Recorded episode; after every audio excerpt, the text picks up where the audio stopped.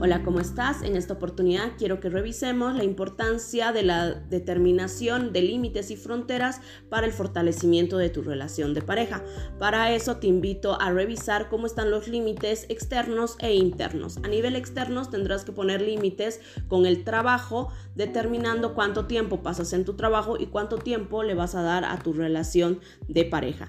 También límites con la familia de origen. Pueden opinar, pueden aconsejar, mas no pueden tomar las decisiones tienes que revisar tu emancipación afectiva y tu emancipación económica. Y también los límites con los amigos, determinar la influencia de tus amigos si esta es positiva o negativa para el fortalecimiento y crecimiento de tu pareja. A nivel interno también se deben poner límites con los hijos para que ellos puedan entender que así como existen tiempos para padres e hijos, también debe existir tiempo solo pareja para que esto también se pueda fortalecer. Entonces yo te animo a preguntarte, ¿has puesto límites ah, de manera externa e interna para fortalecer tu pareja?